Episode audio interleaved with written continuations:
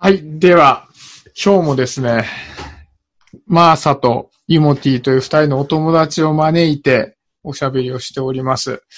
なんかいつもね、最初に迷い人ラジオというコールをするんだけども、これお友達の前であのめっちゃ恥ずかしいので、泣く泣く割愛しております。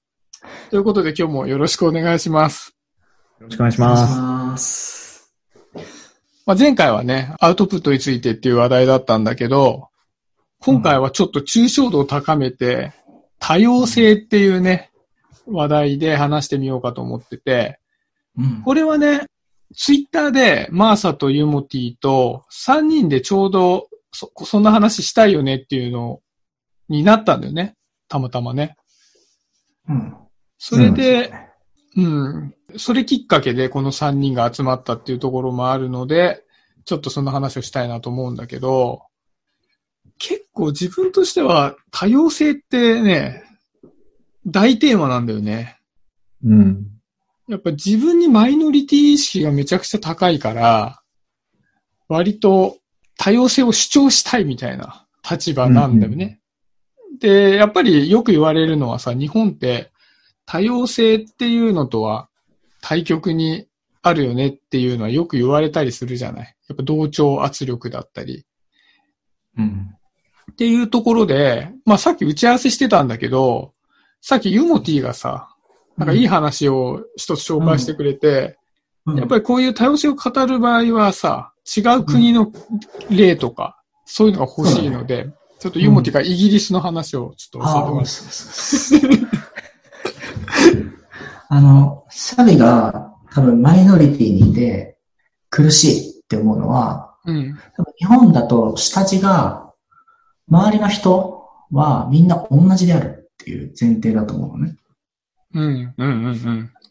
だけど、イギリスの幼稚園の教育だと、その信号を青の時に渡って赤の時に渡ってはいけませんっていうルールがあるじゃん俺らにも。同じうん共通のルールがあるんだけど、俺らはそれをルールだって教わるじゃん。うん。だけど、イギリスの子は人々が違う中で同じ場所で共同生活をするためにルールがあるんですよって教わってるのね。うん。だから、下地が全く正反対というか違う状態うん。で同じルールをし活用しているっていう状態なのね。う。うんで、イギリスの下地は人々がみんな違うからルールがあるんです。うん。だからルールを守らなければいけませんっていう教え方をしてて、うん。で、日本は同じであるっていうことは教えないんだけど、でも違うことも教えてないから、シャビのようなマイノリティの人が、こう、違う、人と違うことによって苦しいって思っちゃってるのが多分現状だと思うっていう話をさっき打ち合わせでね。うん。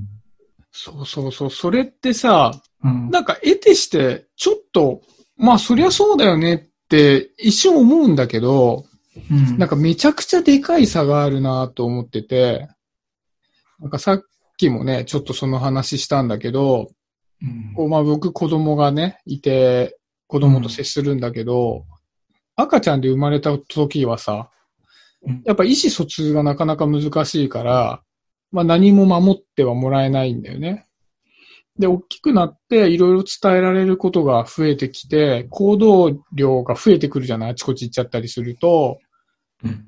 まあ親だからね、何か教えて、まあ社会のルールとかをね、伝えたりするんだけど、その時にどうしても、こう人はみんな違うことが前提で、でもみんなが好き勝手やってしまうと危なかったりするから、ここは守ろうねという視点じゃなくて、これが社会のルールだから、それをど少しずつ守れるようにしていこうね。要は人間が出来上がって同じ完成形があるみたいなことが前提で、人に教えてしまいがちなんじゃないかなっていうのを思うんだよね。うん。で、それはまあ頭で分かってるの人それぞれ違うと分かってるんだけど、やっぱり誰かに教えるときに、いやいや、それっていうのは守って当然でしょ、みたいな感じで教えてしまいがちだなって、それは良くないし、やっぱり自分もそういう教育の中で大人になってるから、ついついそういう考えに至ってしまうんだなっていうふうに思うんだよね。なんかここら辺、うんマーサは思いがある。なんか自分とマーサは全然生い立ちが違うからさ。なんか全く違う発想がいつも出てくるけどさ。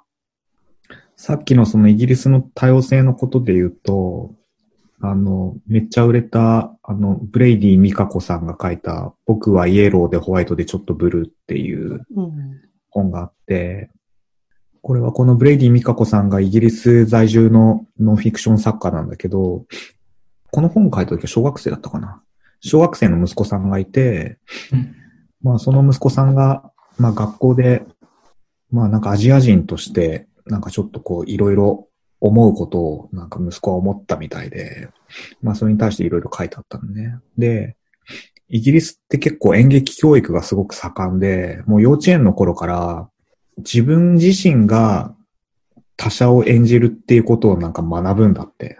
それってつまり、移民をすごく受け入れてる国だから、もう基本的にいろんな国の人たちがいて、いろんな国の言葉を喋り、いろんな国の考え方があるっていうことを前提に、そういう人たちを受け入れるための演劇っていうツールで理解をしようとしているから、割と幼い頃からそういった多様性を受け入れるような教育っていうものがなんかあるっていうふうにも書いてあったのね。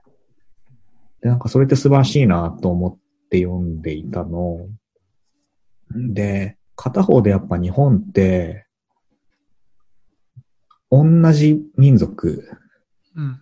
し、同じ言語だし、同じ肌の色の人たちが集まってるから、むしろその、あえて言葉を使わなくても、私たち同じだよねっていうことを、なんかこう共通認識としてなんか持っちゃっている感覚が、ルールとして、なんかあえてその言語化しなくても、同調圧力として持っていて、それから外れることの恥ずかしさとか怖さとか、そういったなんか恐れっていうところから、子供に対しても教育的指導をしているんじゃないかなっていうふうにも思ったりするの。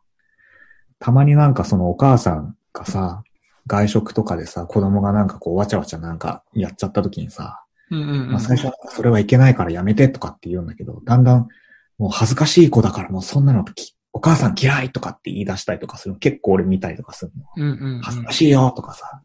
それって、やっぱりなんかこう日本的な教育の仕方だなっていうふうに思って、きっとそれはなんか多様性っていう文脈をその人の中で持っていると、恥ずかしいからやめてっていうふうな考え方にはならないし、そういう言葉は出ないのかもしれないなっていうふうにも思ったりする。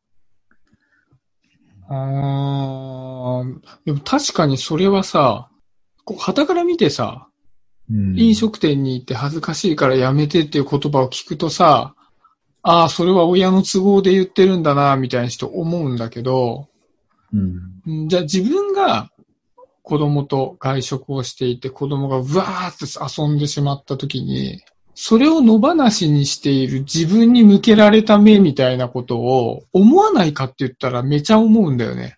そうだね。そう。で、それを言葉にするかどうかは別にして、やっぱりそういった圧力みたいなものは感じてるからね。うん。だから、うーん、やっぱりそれが当たり前のものだと思って生きてんだろうな、みたいな。結局なんかさ、ルールってさ、なんか自分は比較的ルールを破りたい人間だったんだけど、なんかそのさっきのユモティとかの話を聞いていて思ったのが、自分は守るべきルールがあって、それをどこまで破れるかと思って生きてたんだけど、いや、そもそもそれおかしくて、基本的にルールの中で生活しなくていいのが前提であって、で、その中でそれだとちょっとやばいものだけ、ルールで決め事にしておけばよかったわけじゃない。うん。だから自分の前提は全て守ってい生きていく状態。要はルールっていうのに全て従って生きていく状態が元としてあるっていう条件でなんか考えてたけど、本当は逆なんだろうなと思うんだよね。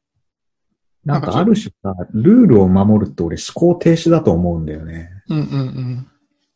なんか考えなくてもさ、前提があるものをその通りなどなぞっていれば、まあ人から批判されることもなく、まあそれなりに生きていけるんだけど、多様性を認めることってやっぱクリエイティブなことだなっていうふうに思っていて、うんうんうん。ちゃんと自分の軸っていうものも決められたり、相手の軸も知った上で、じゃあどういうコミュニケーションを取っていくかっていうことを、お互いに考えないと、うん。話ができないような状態になっちゃうから、なんかそういった文化っていうものが、日本社会全体っていう文脈なのでちょっと広がっちゃいすぎちゃうんだけど、うんまあ身近な、まあコミュニティだったり会社とか友達っていう中でも作れていけるといいんだろうなってことはすごく思うよ。確かにその、ルールっていうのが完全に決まっててさ、その通りっていうのは楽っちゃ楽じゃない？そうそう。まあ、もうさ、すごいポップな例でさ、今これ3人喋ってんじゃない？うん。で、それをさ、いや、ちょっとそれもう順番に決めちゃおうと。被りとかあるから。もう自分が喋った次絶対ユモティにして、ユモティ、マーサ、シャビ、ユモティ、マーサを絶対守っていこうって言ったらさ、うん。ああ、ここはちょっと自分聞くタイミングだなとかっていう余白なくできるよね、みたいなさ、感じにもできて、まあ、人によってはもしかしたらそれの方が楽なのかもしれないじゃない。うん。なんだけど、別にそういう風にする必要って全くないわけじゃん。だから今そうしてないじゃない。うん。うん。じゃあ、だったら、まあそこは雰囲気で、ただ二人でいっぺんに喋ってたら何言ってるのか分かんなくなるから、そこはちょっと空気感で、自分が今喋ってる時は、じゃあまあさ聞いてて、で、じゃあいいタイミングでまた、みたいな感じに、暗黙のルールがちょこっとある状態にしてあるわけじゃない。うん。で、そのさっきの、ユモティ、まあさ、シャビの順番でやるとかまで決まっちゃってるのが、なんとなく社会なんじゃないかと思うんだよね。そこまで決める必要がないんだけど、うん。決めといたら、め下がるよね。ん？あの、そういうことをね、やたらとね。うん、それはなんかそういう印象がある。まあそういう世界だけじゃないと思うけど、うん、やたらとそういうルールを決めたがる人がいて、うん、まあ、さっき言ったみたいにその思考停止しちゃうから楽だからルールは決めたいんだろうなっていうふうに思っちゃう。うん、でも、もう今まさにコロナ禍でゲームチェンジしちゃうような世の中だから、うん。むしろルールなくてちゃんと考えていけるような関係性っていうものをすごく必要とされているような気がしませんか？する。するけどさ、俺コロナ禍でもっと感じるのはさ、うんあの、マスクみんなしてんじゃない？うん。で、咳とかさ、すっげえしづらくない？マスクしてたとしても。そうだね。うん。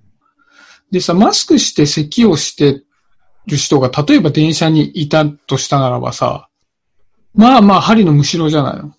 マスクしてたとしても、あ、これやばいんじゃないの？って、ちょっと横から飛沫が漏れるんじゃないの？みたいな時って、で、じゃあ、今度はじゃあ、マスク外してる人がいるよと。で、ちょっと一回咳したよって言ったら、ぶわざわざわするじゃん。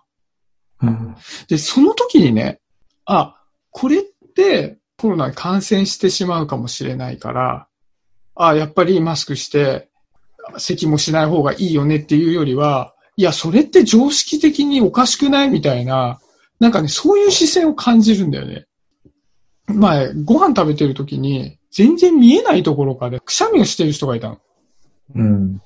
で、まあ、マスクしてるのかしてないかわかんないんだけど、その時に、めちゃめちゃ視線がそっちに行ったのね。で ちょうど自分から見えないから、その人がどういう状態でくしゃみしてるのかわかんないんだけど、サンって視線がいって、だこれって、おい、どうしてくれてんだみたいなさ。うん。あれってね、なんかその、確かにその感染をしないようにするっていうのはもちろんみんな思ってんだけど、それ以上に、なんかこういうもんでしょみたいなのが、すごいあるなっていう感じもするんだよね。うん。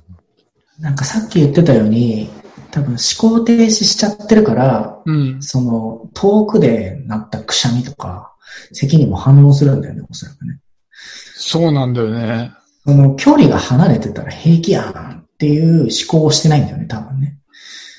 その人たちはルールをガチガチにしちゃってるから生まれる人たちうん。であるわけだから、その人たちが別に元来そういう人なんじゃなくて、そういう環境がそうさせてる部分もあるんだよね、きっとね。うん。ああ、そう思うよね。でさ、どこをルールにして、どこをルールにしないかみたいなこと？とか、どう余白を残すかっとか、うん。そのなんか、するとか決めるばっかりじゃなくて、決めないとか、しないことを決める方が、実は、これからの時代の生きやすさみたいなのにつながってるかもね。いや、本当にそうだね。うん。でもそこってさ、うん。なんだろうね。信用、信頼みたいな話にもなんか繋がってくるのかなと思ってて。うんうん。まあアドラー心理学的なところで言うと、その信用っていうのは条件付きでそれを信じるっていうことであって、うん。信頼っていうのは無条件でそれを信じるっていうことっていうふうにまあ言葉の定義をつけているようなの。うん。ルールを作らないっていうことは、ある種その信用、信頼関係がないと成り立たないものだから、うん。そういう絆を作れるかどうかっていう具体に持っていけるかっていう課題感が出てくるよね。そうだね。あの、今の資本主義の社会だと、どうしても契約とかさ、うん。その、与えることが先になるっていうか、もらうことが先になる。うん。その、一様に相手を最初に信用するんじゃなくて、うんうん。まあ、例えば Google とか Amazon とかもさ、アカウントをまずさ、取らせるわけじゃん。要はうん。で、こっちが情報を与えると初めて信用されてログインできるわけじゃうん。うんうんうんうんん。だから一概に無料で使ってるわけじゃなくて、実はこっちが先に情報を渡してて、なるほど。うんで、そのリターンで開いたサービスなわけじゃんよ。うんうんうんだから、実は信用、信頼されてるわけじゃなくて、信用してもらってるんだよね。うん。なるほどね。いろんなスマホサービスもね。だから、そういうものを無意識にでも使っていると、信頼するのはなかなか難しいじゃん。うん形的にね。いきなり信用するんじゃなくて、まずお前は何者なのっていうのに慣れちゃってるし、うん。自分も与え慣れちゃってると、うん。無意識にまず最初に信用するっていうのが難しくなっちゃううん。形の世の中でもあるよね。うん。それあれだね。じゃあさっきのさ、その収録のそのなんかアウトプットにもつながってくるけどさ、うん。まずは私は何者であるとか、どういうふうな考え方であるっていうことをさ、うん。まあ言葉だったり文章でやっぱ表現する必要があるよね。すすごくあると思う。その、ね俺なんか、んノートずっと書いてて、うん。やっぱり一番根底にあるのは、なんか悪いやつじゃないって思ってもらえればいいぐらいなんだよね。なるほど。ううんん、なんか好きになってほしくもっていうのは難しいし、いいやつだとも思ってほしくないんだけど、でもこいつは悪いやつではないぞっていうぐらいでいいって思って書いてるかも。うんうんうんで、それはさっきの信頼に、うんうん。うん。信頼してもらう上でのストックなんだような気がするんだよね。うんうんうんうんうん。手放しで信頼は勝ち取れないから、まあストックぐらいはしとくよ、みたいな。へうんえ。確かにさ、その信用で繋がっている社会だなっていうのをさ、めちゃめちゃ感じるのはさ、そのユモティのは、信頼を勝ち取るために、俗人的なユモティっていうものをうん置いて、でも、ルールを守ってますっていうことを、お互いに見せ合うことによって、うん。なっている文化ってすごいあるなと思ってて、うん。なんか僕は法人営業職なんだよね。うん。そうすると会社に営業しに行くんだけど、やっぱりビジネスマナーってめちゃくちゃ多いんだよ。うん。で、ただビジネスマナーの多くは必要がないんだよね。うん。そのコミュニケーションをスムーズにするためのものではないかったりする。例えば、その会社に訪問をして、エントランスから出ていくときに、どこでお辞儀をして、どこで2回目のお辞儀をするかというルールは、コミュニケーションをスムーズにするためのものでは決してないじゃない。うん。あとその名刺を交換するときもさ、名刺を片手ではいはいと渡した方がスムーズにいくけど、その頂戴いたしますというとか、下から渡すとか、そういったことっていうのはコミュニケーションをすごく複雑にしちゃってるんだよね、むしろ。うん。なんだけど、あれがなんで、じゃあ続けているのかなと思ったら、え多分、マーキングみたいなんだよ、やつなんだよね。うん私は A 社の代表としてここに来て、このルールをちゃんと守れてますよ。はい、私も守れてますよ。座る位置も間違えてませんよ。っていうのをお互いに見せて、あ、信用たる取引先ですね。っていうやりとりを多分してるんだろうなと思ったのね。うん。でさ、その後にね、やっぱり営業ってそんなことばっかりしてられないからさ、すごい喋るわけ、こうやって。で、わあ、楽しかったな、みたいな感じになるわけ、喋るの好きだから。で、すごく打ち解けるじゃない。で、打ち解けて、ああ、よかったって言って帰ってって、でも、打ち着きだけはしっかりして帰ってくわけ。うんで。さ、今度メール打つわけ、その人に。メール打ったら途端に硬くなるわけ、今度また。お世話になっております。何々社の何々です。先日はお忙しい中お時間をいただきありがとうございました。で、その時点でさ、前回喋った時の関係性台無しになってるわけ。うん。うんせっかく、じゃあマーサと仕事でやって、なんか世間話とかもして、すごく打ち解けて、こ、ことこでいい間柄が築けたのに、メールでまた、その、マーキング行為が間に入ってきちゃうがために、めちゃくちゃよそよそしい会話を強いられるわけ。うん。で、これは、多分、その、社会の闇だなと思うんだよね。もうそういう風にしてでしか、繋がれない仕組みになっちゃってんだろうなっていう。うん。あそういうことでしか信用、信頼を作れないって思うのってすごく残念だなって思っちゃう。うん。それ、まあもちろんそれはまあマナーっていうところから入るのかもしれないんだけど、それをやったから信用、信頼されるっていうことでもないもんね。でもそれが、なんだろうね。やっている人たちの中で言葉にできるといいんだろうね。きっとね。うん。なんでやってるかってね。うん。まあだから信頼っていうのをゴールにしてないんだろうね、もともとね。さっきのアドラー心理学の当てはめ方で言うと、信頼っていうのはまあまあしないから置いといて、し信用っていうことでとりあえず繋がろうみたいなね、条件付きのところで。お互いに守れていますよねっていうので、繋がるみたいな、なんか前提条件があるんだろうなっていうのをね、やっぱなんか仕事しててすごい感じるな。特にメールね。なんでメールでいつも台無しにするんだろうな、みたいなさ。